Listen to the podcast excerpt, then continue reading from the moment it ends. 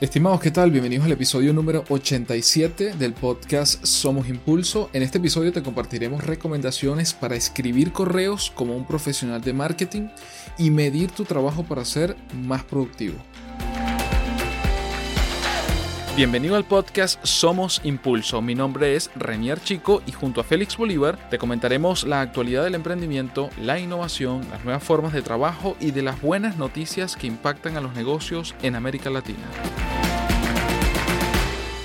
¿Qué tal, Félix? Eh, medir, medir y aprender para ser más productivo en lo que uno se proponga hacer, ¿cierto?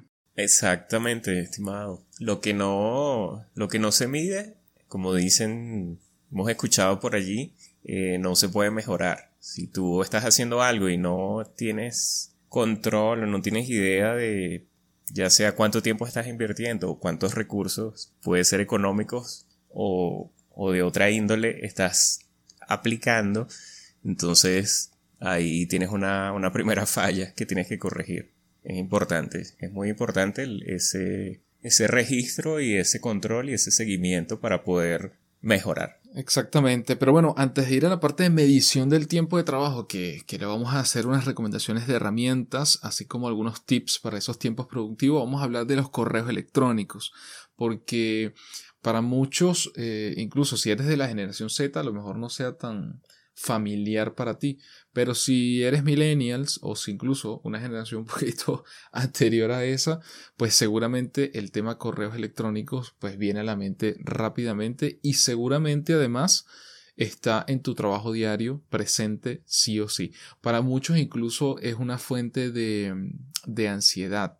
Eh, el hecho de, de esa cantidad de correos que reciben al día o para otros, más que una fuente de ansiedad que hay que manejar para que evitar que eso sea así, es una fuente de distracción, así como las redes sociales, así como los push notification eh, en las aplicaciones en el teléfono, también representan los correos electrónicos una posible fuente de distracción si no se saben gestionar de forma correcta. Entonces, bueno, la primera parte es entender la importancia en este momento de la comunicación a nivel de correo electrónico sigue siendo y sigue estando vigente Incluso eh, en mi trabajo y en el equipo de Somos Impulso, pues sigue siendo una herramienta muy importante para comunicarnos no solamente entre nosotros, más allá de un chat, más allá de una herramienta de comunicación por Internet como las que le mencionamos en episodios anteriores, como Slack y muchas otras, sino porque la comunicación con clientes o con potenciales clientes, pues posiblemente siga siendo muy muy importante la vía del correo electrónico. Entonces, la idea es seguir aprendiendo y seguir mejorando en cómo podemos ser más efectivos, cómo podemos ser más precisos en la escritura, en la redacción de esos correos electrónicos para nuestros clientes o para nuestro equipo de trabajo. Y precisamente hay un artículo que le compartimos en el blog de Somos Impulso tomado a su vez de una fuente en Medium, que allí está citada y como siempre adjunto al podcast le dejamos un artículo donde están todos estos enlaces, que lo titulamos Cómo escribir correos como un profesional de marketing y les mencionamos varias claves tomadas de distintas fuentes y también algunas recomendaciones para enviar o no enviar correos. todo depende de qué es lo que se esté buscando y entender si realmente se justifica enviar un correo o no enviar. Entonces lo primero es determinar el tipo de comunicación que, quieres tener y hacia dónde, hacia dónde la diriges. Entonces en ese sentido, Félix, tu nivel de uso del correo electrónico sigue siendo el mismo, más allá de todas las herramientas de comunicación por Internet, llámese chat, que existen hoy en día o ha disminuido? Eh, yo siento que ha disminuido en los últimos años. No a favor de, como tú decías, el tema de chat, que mucha gente ya conocerá. Eh, Slack, eh, herramientas como Slack, que, que son muy populares ahora pero definitivamente el correo sigue siendo una vía importante de comunicación. Obviamente ya no, no como antes, pero porque ya tenemos variedad de otras, de otras apps eh, con las que podemos mantener interacción con nuestro equipo de trabajo o con los clientes también, ¿no? A través de ya sea el chat o ya sea, por ejemplo, vía comentarios en, por ejemplo, en Trello, eh, dentro de una tarjeta o, o comentarios en un documento que estemos editando. Todo eso va poco a poco reemplazando o, haciendo las veces de lo que antes utilizábamos para lo que utilizábamos el correo. Entonces ya queda un poquito menos menos uso para esta, esta herramienta, pero sigue siendo importante como tú decías al principio. Sí, efectivamente, incluso para en muchos casos eh, sirve como una especie de em, sustento o de copia digital de, de, algún acuerdo, de alguna aprobación, de algún tipo de acción que puedas ejercer con eh, empresas o con personas en general. Más que enviarse a una empresa no solo envía a personas, pero en este caso eh, es un medio que todavía pues sigue en uso. Entonces, bueno, las tres partes de, de, un correo para que sean exitosas y que debes tomarlas en cuenta son las siguientes. La primera parte es, son, es la sigla CTA. CTA es Call in Action o Call to Action o llamado a la acción, que esto se utiliza mucho en, a nivel de digital, tanto en el diseño de páginas web, eh, en el contenido, en la estructura que va a tener, precisamente porque tú estás buscando que tu usuario eh, ejerza algún tipo de acción dentro de tu sitio web, dentro de tu aplicación y los correos también es un sitio que debería estar siempre presente cuál es la acción que se está buscando que quien reciba el correo ejerza. Entonces, el call to action o el call in action o el llamado a la acción es una de las partes que no debes olvidar y, y que debes tomar en cuenta al momento de redactar un correo electrónico. Por ejemplo, en un correo tú puedes colocar avísame cuándo nos podemos reunir. Pero si cambiamos un poquito eso y lo hacemos más preciso, como por ejemplo, por favor confírmame si el jueves a las 11 a.m. es un buen momento para reunirnos. O incluso se puede ir un poquitico más allá. Estoy reservando la sala de reuniones para el jueves a las 11 a.m. Al menos que respondas lo contrario. Me avisas. Gracias. Entonces, se está haciendo exactamente lo mismo, pero la forma en que se redacta puede hacer más efectiva y más precisa y más comprensible de quien recibe el correo y por lo tanto es más eficiente o más efectiva o más fluida o las tres cosas la comunicación que puedas tener. Entonces, de las tres partes, la número uno es el CTA, el call to action o el llamado a la acción. No puedes olvidar que tienes que tener claro cuál es la acción que esperas de ese correo de parte de la persona a la cual tú le estás enviando el correo. Y para eso no es lo único, igual en el artículo adjunto dejamos más detalles, pero por ejemplo, el uso de palabras, el, uso de negrita, de cursiva o de algún color en particular en el texto, cosa que siempre deje lo más claro posible lo que quieras buscar y quien recibe entienda perfectamente cuál es la respuesta rápida que debe tener a esa pregunta o a esa acción que le están pidiendo. Entonces, esa es la número uno. La número dos es el cuerpo del correo. En este caso, enviar un mensaje muy largo tiende a ser un error, porque eso implica, bueno, implica muchas cosas, entre ellas que la persona que recibe tenga que dedicarle un tiempo bastante amplio a sentarse a leer todas esas palabras que tú colocaste allí. Entonces, algunas recomendaciones con respecto a esa, al cuerpo, al contenido per se del correo, que no superen las 150 palabras. Que sean 150 palabras o menos. Esa es la recomendación general. Por supuesto, en algún caso que se pueda, eh, digamos, eh, exceder o aumentar ese número de palabras dependiendo de lo que se esté buscando. Pero ciertamente eso tiene una implicación de, uno, obligar, obligarte a ti mismo cuando te sientas a redactar a ser conciso, coherente y preciso con lo que estás escribiendo y lo que estás enviando. Lo que implica a su vez que tu tiempo para hacerlo ya es mucho más corto que si tienes que escribir bueno, aquellas, no sé, 700 palabras. Y por otro lado, que la persona que recibe también está, haciendo, está recibiendo un contenido que ha sido escrito de manera precisa, de manera concisa, y el tiempo que esa persona necesita para entender lo que tú le enviaste y responder a ellos también es menor. Entonces, pienso que hasta cierto punto, pues es ganar, ganar en la mayoría de los casos. Y el tercer punto importante dentro de, estos, um, estos aspectos, de estas claves para enviar correos electrónicos de manera exitosa, es la línea o el espacio de el asunto. esa línea del asunto, ese espacio del asunto son, es muy muy importante que si el mensaje lo estás dirigiendo a tus usuarios o suscriptores, tenga algún llamado a la acción y utilices palabras claves comunes y que incluso son palabras que vienen muchas veces de el, del mundo militar o del mundo, bueno, también de los negocios, pero del mundo militar. Por ejemplo, acción, firma, info, decisión, requerimiento, coordinación. O sea, esos llamados a la acción eh, buscan algo. Por ejemplo, la acción obviamente es obligatorio a que el receptor haga alguna acción. La firma requiere la firma del receptor porque se le está pidiendo. Info o información pues tiene como propósito solo informar, no se requiere una respuesta o una acción. Decisión demanda una decisión del receptor. Requerimiento busca permiso o aprobación del receptor.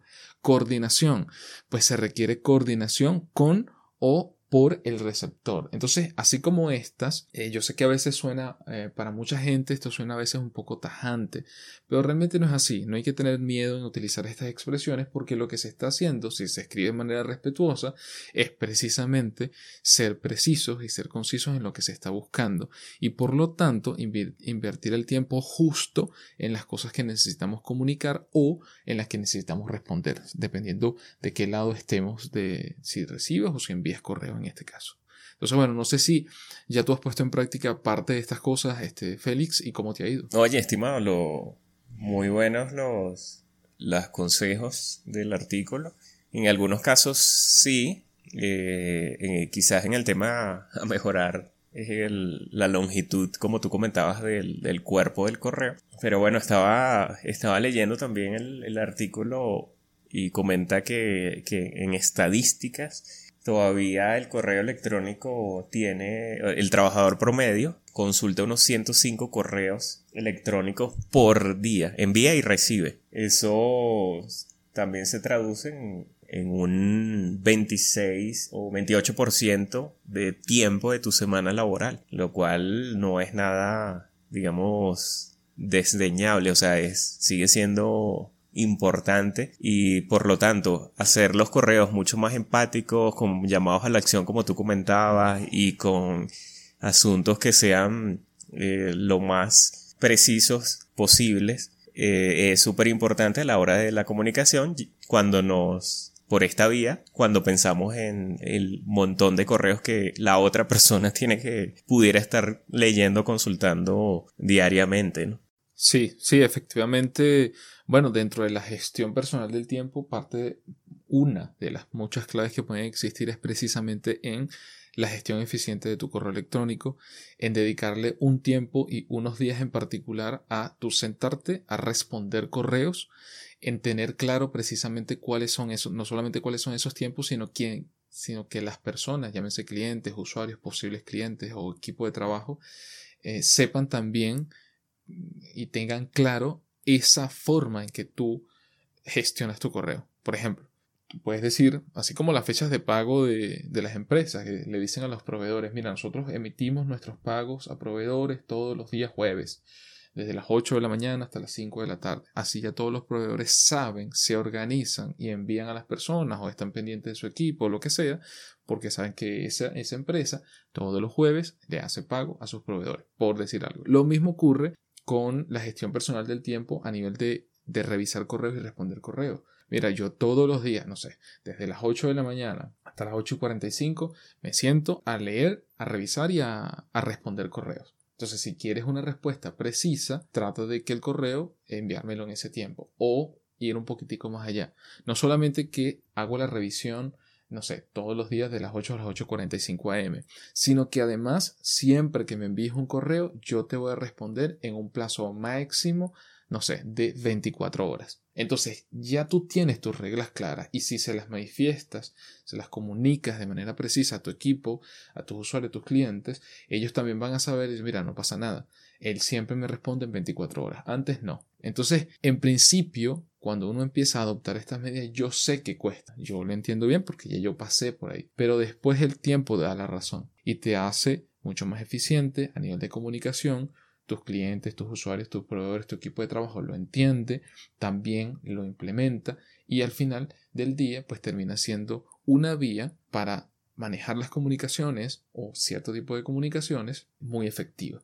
Entonces, para finalizar con todas estas recomendaciones, el correo no muerto, no creo que muera mañana, eso se lo puedo garantizar, y es una, una vía de comunicación muy efectiva, muy eficiente, si la sabemos gestionar, si la sabemos manejar. Entonces simplemente es sentarnos, definir esas reglas, a veces incluso una mezclatura, y ponerla en práctica. Y entonces, bueno, con eso y también hablando de tiempo y de gestión personal del tiempo, pues pasamos al segundo tema que queremos comentarle y darle algunas recomendaciones, algunos tips.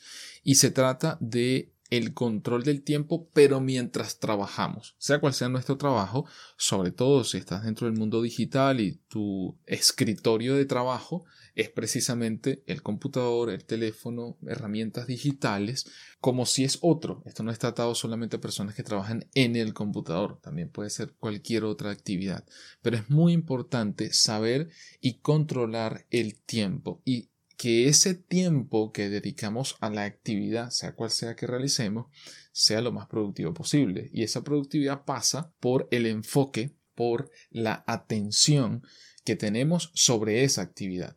Mientras más distraídos, mientras más distractores tenemos, menos eficientes y menos productivos vamos a ser. Y más laxos se vuelven los tiempos. Entonces, cuando hay tareas que sabemos que podemos hacer, no sé, en 30 minutos nos terminan llevando una hora y media. Cuando hay cosas que podemos hacer en un día de trabajo, resulta que nos termina llevando una semana. Y es precisamente porque debemos saber efectivamente y de manera precisa cuánto tiempo nos llevan a hacer esas tareas y qué necesitamos para acortar esos tiempos o para al menos tener claro cuáles son esos tiempos. Siempre va a haber un margen de estimación si se habla de planificación de proyectos, pero lo importante es entender con los skills, con las habilidades, con las herramientas, con las destrezas y el conocimiento y la experiencia que tenemos, cuánto nos toma hacer alguna actividad. Y precisamente en ese sentido, Félix nos trae una herramienta que hemos utilizado varias veces y que no es la primera vez que comentamos. Exactamente, estimado. Como dijimos al principio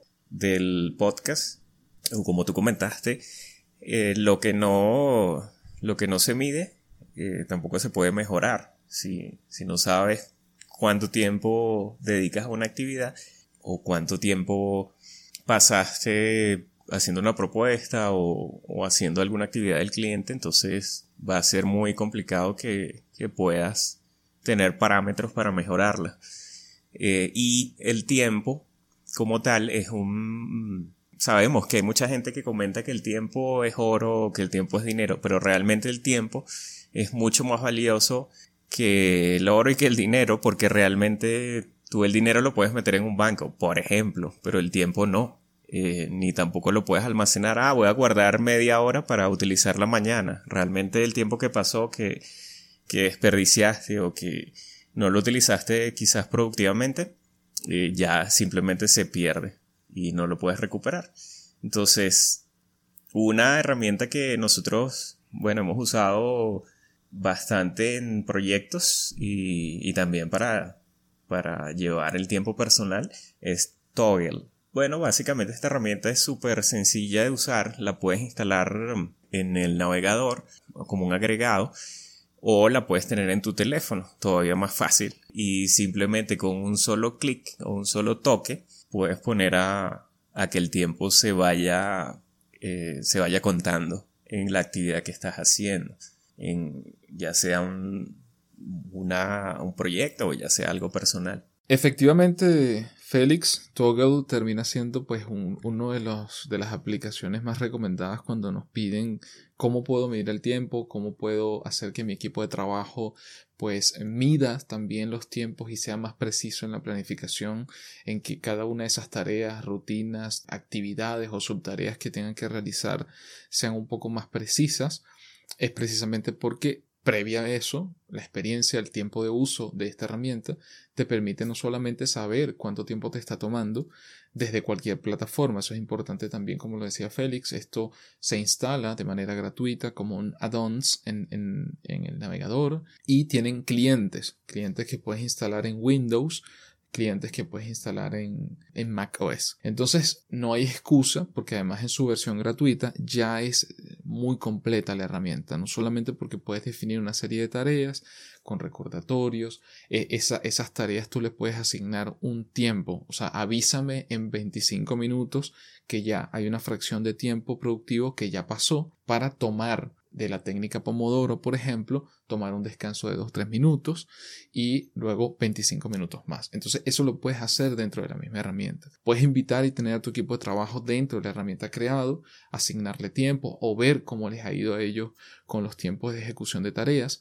Tienes reportes, reportes de tiempo por cada uno de los empleados o por cada uno de los miembros del equipo o por el mismo tuyo, o sea, cómo te ha ido a ti en un proyecto en comparación con otro proyecto.